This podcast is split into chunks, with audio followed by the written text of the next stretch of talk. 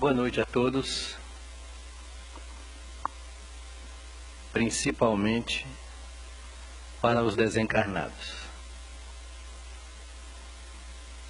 Observava que essa plateia de alguns encarnados me fez voltar a uns 25 anos atrás, ou 20, 27 anos atrás, quando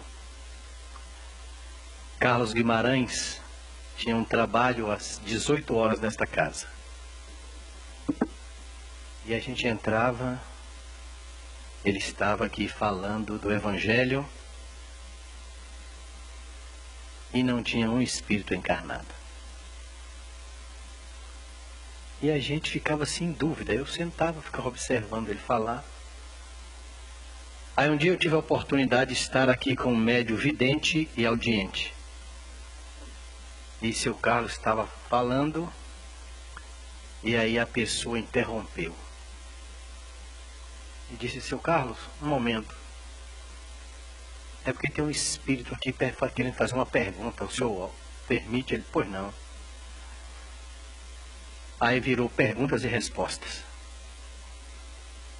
Porque a médium se transformou em porta-voz dos questionamentos dos espíritos. E eu fiquei observando. O espírito perguntava para ela, e ela perguntava para o seu Carlos, e o seu Carlos respondia. Só nós espíritas para acreditar nessas coisas. E a certeza da sobrevivência da alma. Isso é muito importante para a gente. Então aqui eu observo essa assembleia encarnada mas muito preocupado com a desencarnada, que é muito grande, é muita responsabilidade para a gente falar de um episódio tão ímpar naquele tempo que Jesus estava conosco, como Espírito encarnado.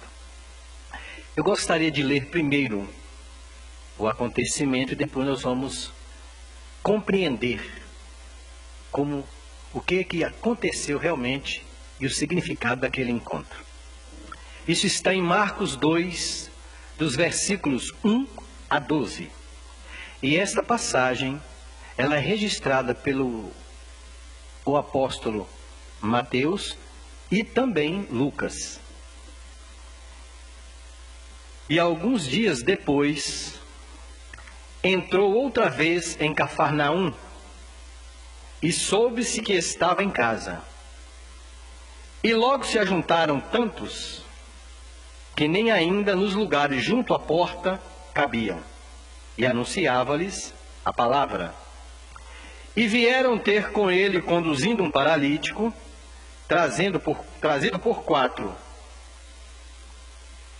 E não podendo aproximar-se dele, por causa da multidão, descobriram o telhado onde estava, e fazendo um buraco, baixaram um leito em que jazia o paralítico. E Jesus, vendo a fé deles, disse ao paralítico: Filho, perdoados estão os teus pecados. E ali estavam assentados alguns dos escribas que arrazoavam em seus corações, dizendo: Por que diz este assim blasfêmias? Quem pode perdoar pecados senão Deus? E Jesus, conhecendo logo em seu espírito que assim razoavam entre si, lhes disse: Por que razoais sobre estas coisas em vossos corações? Qual é mais fácil dizer ao paralítico: Estão perdoados teus pecados, ou dizer-lhe: Levanta-te e toma o teu leito e anda? Ora, para que saibais que o Filho do Homem tem na terra poder para perdoar pecados. Disse ao paralítico: A ti te digo, levanta-te, toma o teu leito e vai para a tua casa. E levantou-se e, tomando logo o leito, saiu em presença de todos, de sorte que todos se admiraram e glorificaram a Deus, dizendo: Nunca tal vimos. Caros irmãos, o Evangelho do Cristo é preciso parar quando começamos a estudar versículo por versículo. E dentro de um versículo, precisamos observar como as palavras estão colocadas. Como elas foram ditas. Porque um espírito dessa estirpe como Cristo, quando abria sua boca, nenhuma de suas palavras deixava se passar, sem uma explicação gloriosa. E quando nós vamos observar Marcos, ele começa dizendo: E alguns dias depois entrou em Cafarnaum. Cafarnaum. Cafarnaum era uma cidade ao norte do Mar da Galileia. Era uma cidade já bem desenvolvida, era uma cidade próspera. Era uma cidade que tinha uma centúria, comandada por Queridos Cornélio, era uma cidade que já tinha uma sinagoga. Então não era uma cidade pequena. Então ela era um, já uma cidade que atraía as pessoas e tinha um comércio vasto também. Mas diz que ele entrou em Cafarnaum e soube que estava em casa. Mas Jesus não morava em Cafarnaum. A mãe dele e o pai dele moravam em Nazaré. Mas Jesus esteve a maior parte do seu tempo em Cafarnaum. Porque Cafarnaum era a residência de Pedro, era a residência de Filipe, de João e de muitos dos apóstolos. Foi em Cafarnaum que Jesus fez os seus maiores milagres. Foi em Cafarnaum que ele curou a esposa de Pedro. Foi em Cafarnaum que ele curou o servo do centurião. Foi em Cafarnaum que ele expeliu os demônios de uma criança. Então Cafarnaum era uma cidade onde Jesus sempre estava. Ele viajava, mas depois retornava a Cafarnaum. Foi a cidade eleita por ele para fazer os seus acontecimentos maiores. Então nós vamos observar que ele está, estava em casa, mas era a casa de Pedro. A casa que ele estava era de Pedro. E quando as pessoas souberam que ele estava em casa, já sabendo do poder dos milagres que ele fazia, aglomerou-se o povo. Agora nós fomos imaginando uma casa pequena, como a casa de Pedro, e aquele tanto de gente. Certamente os que chegaram primeiro entraram para ouvir a palavra e ficaram os outros que estavam do lado de fora. E nós vamos ver que diz o Evangelho que ele ensinava-os sobre o reino de Deus. Aí nós vamos observar Jesus falando, todos prestando atenção. Mas nesta casa tinham aqueles que vinham buscar a palavra de Deus, do reino de Deus, tinha aqueles que vinham por curiosidade, e tinham também aqueles que vinham para ver se ele caía em contradição, para poder o acusarem. Então tinha gente de todo tipo. E Jesus ensinava a todos. E nós vamos observar que já no capítulo, no, no versículo 3, diz que aproximaram-se da casa quatro amigos que trazia um paralítico. Mas quando eles chegaram, viram a multidão e agora não tem como entrar. Mas dizem, o evangelho diz que eles subiram, destelharam a casa e desceram o paralítico até onde Jesus estava. Esta é, uma, é um versículo maravilhoso. Primeiro nós vamos observar quando diz que quatro homens traziam um paralítico. Eles já sabiam que Jesus era capaz de curar aquele paralítico de nascença. Mas observe o que é um amigo. E esse paralítico logo já tinha quatro amigos que fizeram com que ele estivesse no leito e levasse ele até o mestre. Mas deparando com a dificuldade, não se curvaram. Destelharam a casa de Pedro e desceram esse paralítico. A fé desses quatro homens era tamanha de que nada os ia impedir de colocar aquele amigo diante do Mestre. E quando desceram paralítico, Jesus observa-o alguns minutos. E depois de observar, aproxima-se dele e diz assim: Natanael ben Elias, tu crê que eu posso te curar? Ele não respondeu porque não tinha como responder. Mas os olhos diziam. E Jesus, observando a fé daqueles quatro homens, e a fé também de Natanael, diz a Natanael com uma voz suave: Natanael, os teus pecados estão perdoados. Este é o ponto-chave desta mensagem. Se nós formos observar, nós temos um paralítico que está à frente do mestre. E o mestre diz: Os teus pecados estão perdoados? Aí temos que questionar: Ué, então ele está nessa condição. É por causa do pecado? Mas quando foi que ele pecou?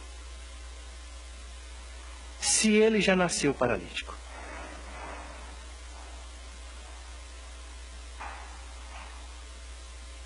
É aí que entra a orientação espírita, o espiritismo. As causas das nossas aflições. Se você não encontra resposta nesta experiência corpórea, só pode estar em outra experiência corpórea. Porque nós temos que conceber que nós somos filhos de Deus, como Jesus nos assegurou. E Jesus diz que o nosso Pai é bom, é misericordioso, mas acima de tudo, é justo. E quando Jesus se refere, os teus pecados estão perdoados, porque Jesus, já observando-o, compreendeu que naquele momento ele não tinha mais nenhuma pendência com a lei do que diz respeito àquela enfermidade. E se ele já tinha pago os seus delitos por causa daquela enfermidade, a lei não poderia permitir que ele prosseguisse nenhum segundo a mais, porque a lei de Deus é justa.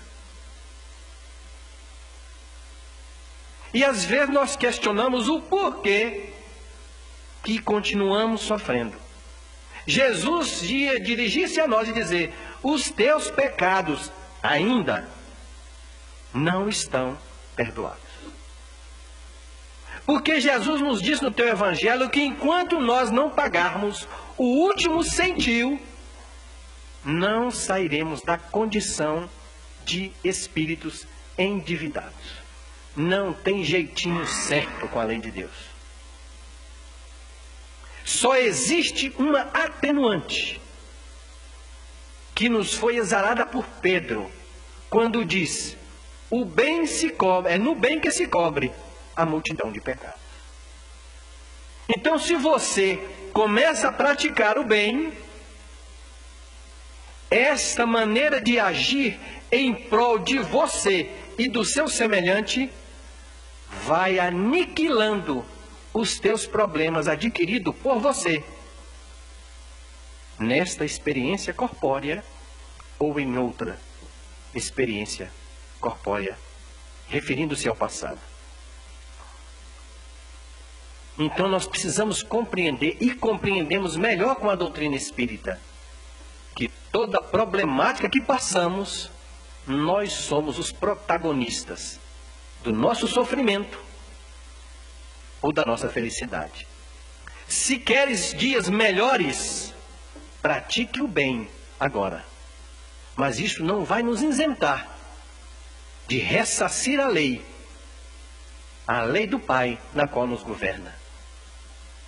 Então, quando Jesus diz: Os teus pecados estão perdoados, começa-se logo de imediato razoarem contra ele. E aí eu fui procurar saber o que, que é que eles começaram, como diz assim, arrazoavam. Eles falavam, discutiam a respeito do que Jesus disse os teus pecados estão perdoados. E aí, quando eles comentavam, veja que interessante.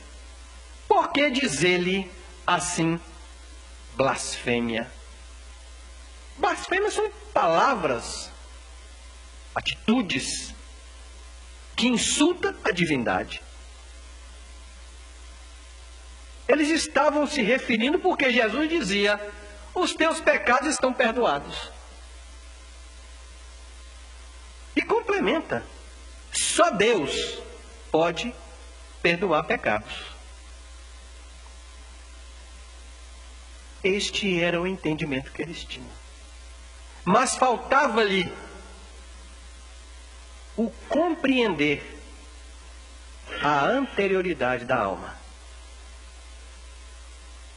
Não compreendiam. E aí Jesus os chama a atenção dizendo: por que comentam o que eu acabei de dizer? Que os pecados de Natanael estão perdoados.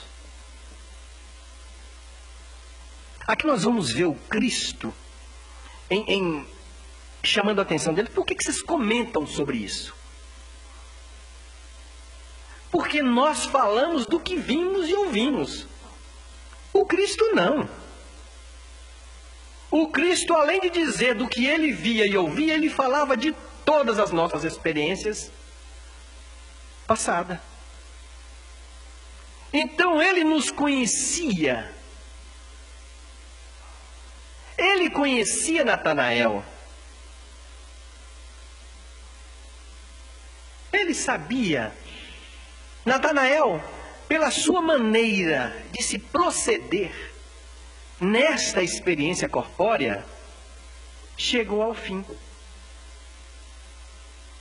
Você conseguiu se restabelecer com a lei através da sua resignação e da sua busca interior de melhorar a sua vida daqui para frente. Porque o sofrimento às vezes nos chama a atenção para o nosso comportamento. a paralisia de Natanael fez com que ele pensasse mais. Quantos de nós passa a ter outra atitude quando cai numa enfermidade grave? Quantos voltam do coma com outro pensamento da experiência pós-morte? Porque começa a ver a realidade das coisas. E tem muita gente numa paralisia terrível. Não anda, mesmo tendo duas pernas para andar.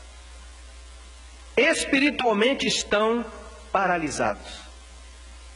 Nos referimos a espíritos encarnados e muitos desencarnados. ainda não compreenderam o objetivo real da vida. Não se identificaram ainda como filho de Deus Pai Todo-Poderoso. Vivem numa ilusão de que estão à frente das coisas, desconhecendo que à frente das coisas está o Pai Celestial e o seu mensageiro maior, o Cristo. Nada no universo acontece sem a autorização expressa de Deus. E os seus ministros faz cumprir a tua vontade. Então nós observamos que Jesus começa a esclarecer os escribas. Os escribas, eles estavam ali conversando sobre esta postura do Cristo, essa blasfêmia. Porque eles, eles é quem eram instituídos pela lei para ensinar a lei de Moisés e interpretar a lei de Moisés. E para eles, só Deus perdoa pecados. Porque assim aprenderam e fazia causa com os fariseus. Porque os escribas e fariseus tinham o mesmo pensamento. Eles não admitiam inovações. Toda pessoa que trazia coisas novas, eles eram inimigos pertinazes. E é por isso que nós vamos ver Jesus sempre dizer escribas e fariseus hipócritas no Evangelho. Sempre juntava os dois para se expressar e desmascarar a hipocrisia que eles viviam. Mas ele, quando ele chama atenção, é porque eles não tinham esse conhecimento. Eles não sabiam de uma lei imutável que é a lei de causa e efeito. Tudo que a gente faz repercute no nosso ser. Tudo. Se estamos passando por dias melhores, é porque fizemos por onde ter dias melhores. Se estamos passando por dias difíceis, é porque procuramos dias difíceis. Porque o Pai Celestial é todo misericórdia. E Jesus nos disse: se nós pedirmos a um pai da terra um pão, ele não dará uma pedra. E se pedirmos um peixe, ele também não dará uma serpente. E ainda faz alusão: diz: se vós, sendo maus, sabe dar boas dádivas aos seus filhos, quanto mais o vosso Pai Celestial. E é isso que nos dá uma grandiosidade da justiça divina que quando nós observamos o mundo, não conseguimos compreender e ver um Deus justo, a não ser sobre a ótica da doutrina espírita. Porque ela nos mostra que está tudo no controle. E os Espíritos nos revelam que nós vivemos em um planeta ainda de expiação e provas. O povo diz: aqui se faz, mas é aqui que se paga. Fazendo alusão às reencarnações. E às vezes a gente observa o sofrimento de algumas pessoas e não conseguimos compreender. Mas quando buscamos um Pai misericordioso, mas justo, nos mostrado pela doutrina espírita, vamos compreender que aquele momento também é passageiro. Que logo depois este espírito estará numa condição melhor. Às vezes nós reclamamos quando os nossos pecados ainda não estão perdoados. Quando aparece um câncer. Quando um acidente nos pega e nos deixa lesado, paralítico.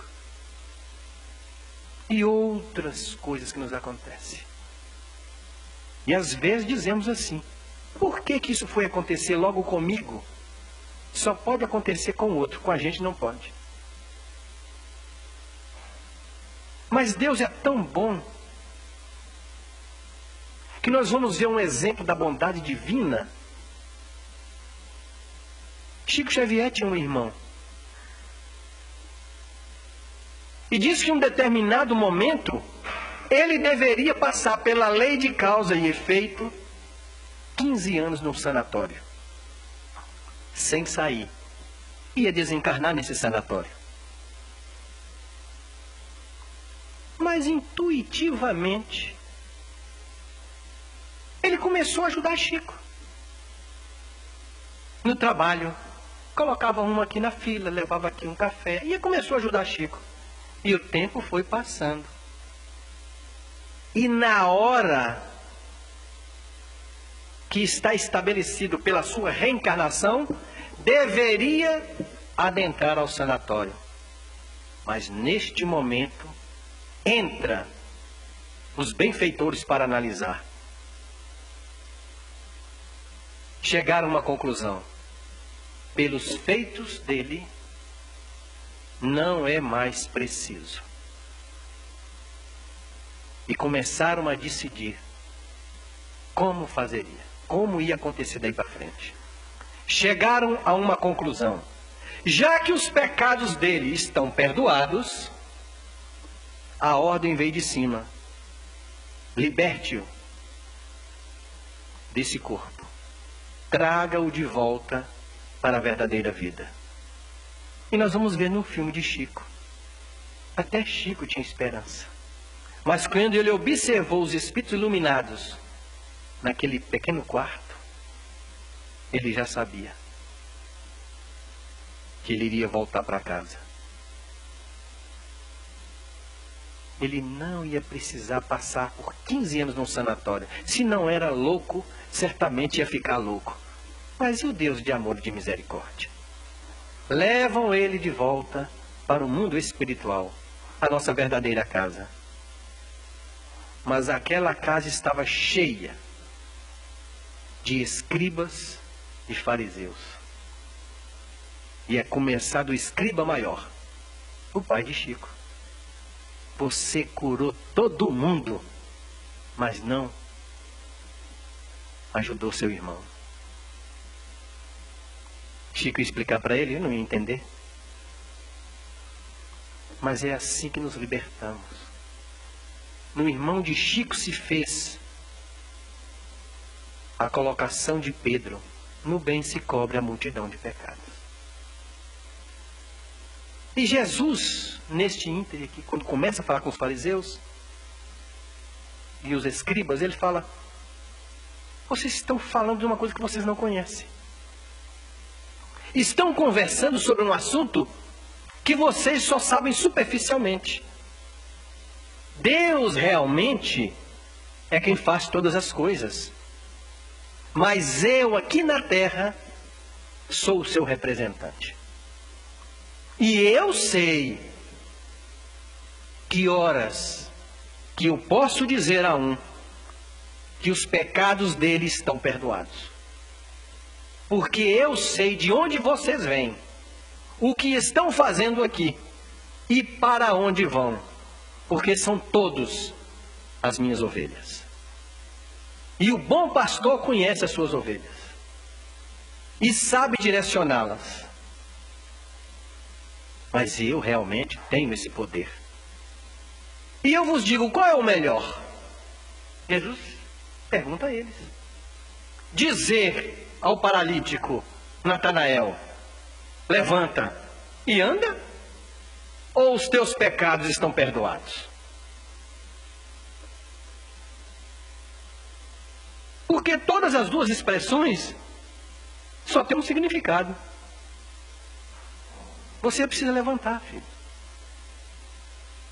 Ficar de pé. E Jesus nos chama todos os dias para isso. Fique de pé. Levanta. Toma o teu leito.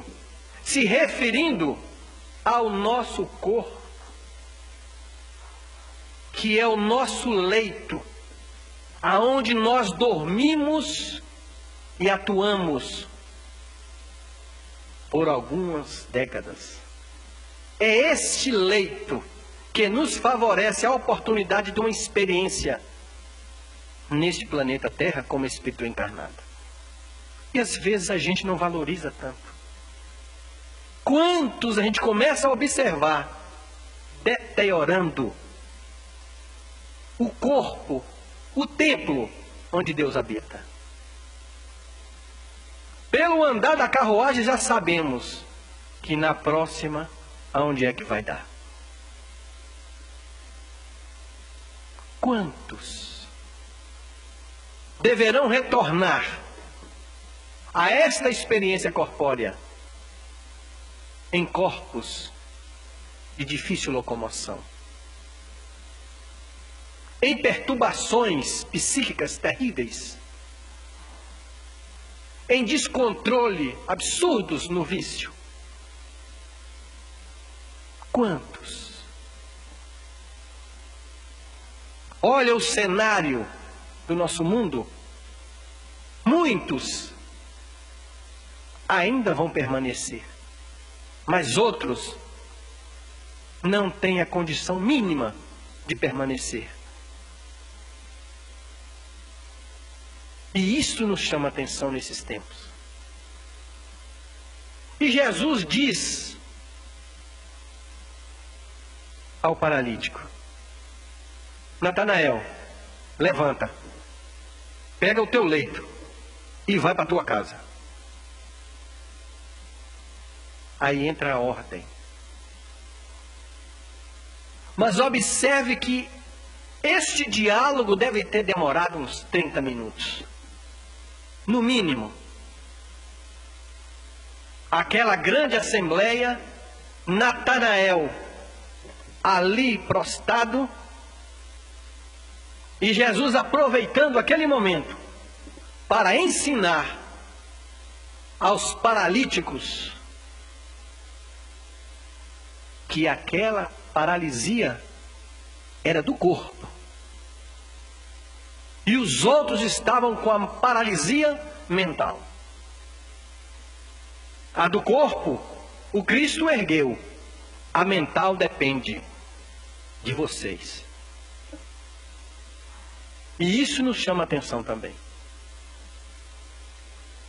Porque nós não devemos esperar que o Cristo vai assumir a direção da nossa vida. Ele não vai. Ele nos disse que aprendêssemos com Ele. E se nós não direcionarmos a nossa vida, o Cristo já sabe que as leis do Pai vai nos direcionar de um jeito ou de outro. Como diz, ou pelo amor ou pela dor. Mas nós um dia seremos perfeitos. Ou de um jeito ou de outro. Não existe livre-arbítrio para dizer eu não quero evoluir. Não se colocou isso no código divino. Deus disse: todos serão perfeitos. Eu os criei sem experiência. Coloquei-os na experiência para adquirir o conhecimento. E eles retornarão para o meu seio com a experiência. Todos. E Jesus afirmou: nenhuma das ovelhas do meu pai se perderá. Então não existe esta de dizer que não quer. E quando dizemos assim, estamos referindo a todos os espíritos, estejam eles encarnados ou desencarnados. o mais evoluído do nosso planeta e o mais bárbaro do nosso planeta. Todos vão evoluir. Independe da nossa vontade. Se estivermos com os pecados, um dia eles serão perdoados. Agora, a caminhada depende de nós. ou com muita dor, ou com dor média, ou com dor amena. Mas vamos caminhar. Isto é uma afirmativa, é uma fatalidade. E depois que Jesus manda Natanael levantar, imediatamente ele levanta. Lógico que teve, foi uma situação difícil, eu fico imaginando. Porque a maneira que ele se encontrava há décadas, e eu fico imaginando tudo se espichando, células buscando o seu ponto, para que tudo ficasse perfeito. Deve ter sido um estica e puxa e uma dor enorme que ele sentiu nesta hora.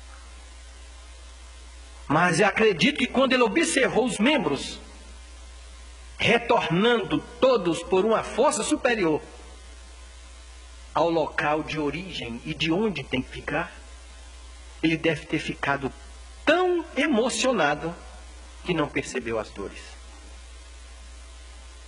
E logo, logo, ele estava sem aquela condição de paralisia. E Jesus estende a mão a ele e faz com que ele fique de pé, sustentando-o na insegurança que ele ainda se encontrava. Porque não é fácil. A ideia ainda era eu sou um paralítico. Eu não consigo ficar em pé. A monoideia construída através das décadas. Aí Jesus o levantou e colocou em pé. E deu-lhe uma ordem. Agora você vai para casa. Dizendo: vai cuidar da sua vida. Vai buscar as coisas que te faz crescer. E diz o Evangelho já no versículo 12. E levantou-se, tomando logo o leito, saiu em presença de todos. Ali ficou todos estarrecidos diante, entre aspas, daquele milagre.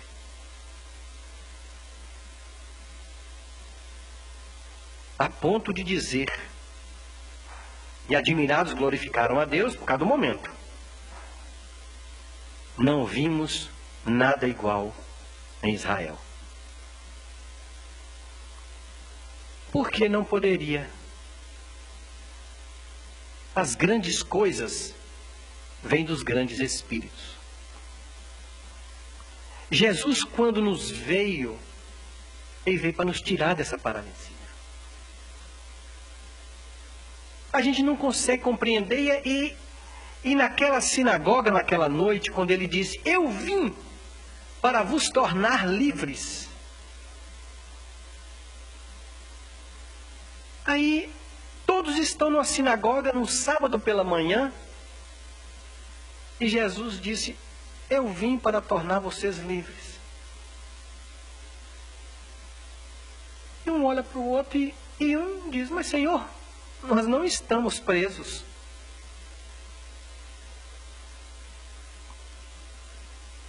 Porque nós não conseguimos compreender qual é a liberdade que Jesus está falando. A libertação de quê? das coisas que nos deixa preso à terra. Nos deixa preso aos mundos inferiores. Nos deixa preso às leis de, à lei de causa e efeito. Porque o que Deus quer de nós e o que Jesus quer é que sejamos felizes. E às vezes eu fico observando o movimento espírita dizendo: nós estamos aqui pagando. Nunca vi ninguém desembolsar nada e pagar nada. A lei de causa e efeito.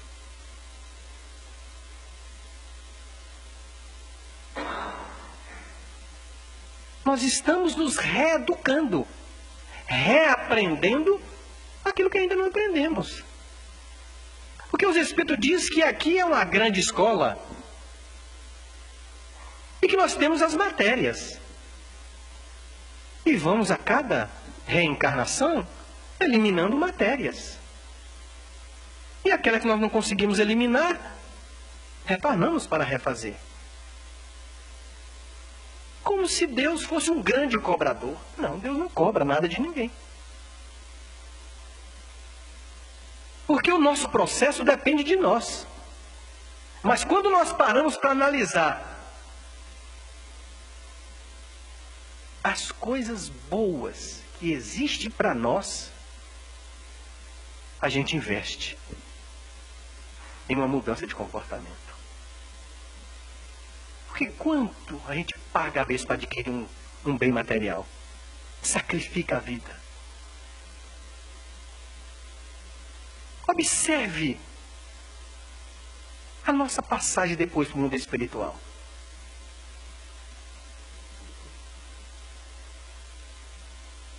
Nosso mundo não é este.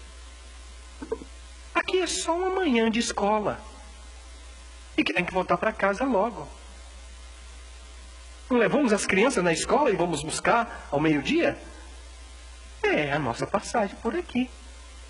E não aprendem lá na escola? Aprende. Temos que olhar por essa visão, por essa ótica. Isso aqui é só uma passagem. Existe colônias de uma tranquilidade enorme, feliz.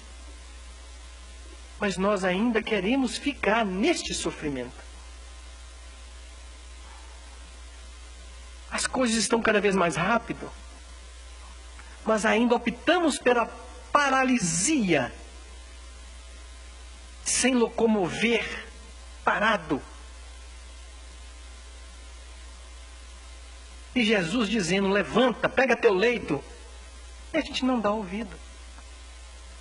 Porque nos falta acreditar. Nos falta uma fé sólida de que nós temos um Pai misericordioso. Nós ainda alimentamos e não queremos tirar da nossa cabeça que existe a morte. Mesmo Paulo de Tarso falando aos Coríntios no capítulo 15, na segunda carta, no final ele pergunta: A morte, onde é que você está? Porque Paulo não conseguiu ver morte em lugar nenhum. Mas nós ainda fazemos questão e cultuamos a morte. Ninguém consegue morrer. Porque nós fomos criados para viver. Olha a Assembleia encarnada.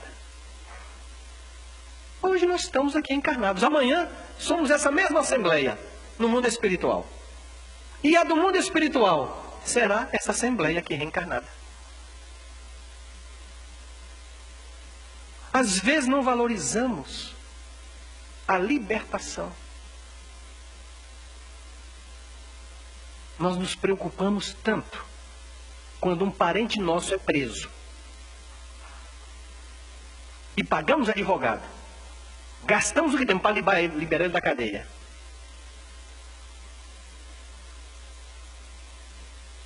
Mas quando chegamos lá, que ele sai, é uma alegria enorme. assim também são os, os benfeitores que lutam para que possamos sair desse sofrimento o mais rápido possível, desse ciclo vicioso de sofrimento. Mas às vezes a gente não quer. Estamos verdadeiros, somos verdadeiros paralíticos das coisas do bem. Às vezes o nosso ente querido está enfermo. Só de olhar a gente chora do estado físico. Sabemos que ali não tem condições mais. Mas esquecemos de Jesus quando disse: Não coloque remendo novo em calça velha. Em vez de buscarmos orar, pedir a Deus que lhe dê um desenlace tranquilo, que logo após sair daquele corpo, o corpo dele vai radiar sem aquelas doenças. Não, não queremos isso. Nós não queremos libertá-lo. Nós estamos presos. Mas, mas, mas o, o oficial de justiça trouxe o meu alvará de libertação. Não, mas você vai ficar comigo. Você vai ficar comigo, você não vai sair. E quantos? Olha a dificuldade que é para os espíritos libertar um espírito desse. É por isso que eles vão tentando, tentando, tentando. E não conseguem, porque está todo mundo em cima. Aí eles criam. Dê uma injeção de ânimo aí. Aí o corpo reage. Aí nós dissemos, graças a Deus. A outra diz, vai para casa. Depois você volta. O espírito, quando sai da porta, fala, pronto, desliga logo antes que ele volta. Aí quando você chega, você foi saindo, ele foi morrendo. Olha que você estava atrapalhando. Há poucos dias, um espírito apareceu na reunião mediúnica e disse assim, ó, pede a minha irmã para me largar em paz. Eu não estou conseguindo me deslocar para onde eu estou, sou convidada aí. Porque ela está me prendendo com os choros com as lamentações. Pelo amor de Deus, diga a minha irmã que eu preciso ir embora.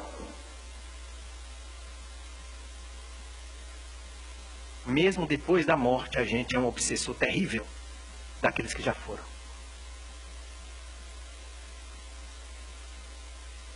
Então a gente precisa de sair dessa paralisia. Lembrem-se, Jesus está nos dando a oportunidade de fazer diferente. A oportunidade de sermos fiéis seguidores do Evangelho. Cada um dentro das suas possibilidades.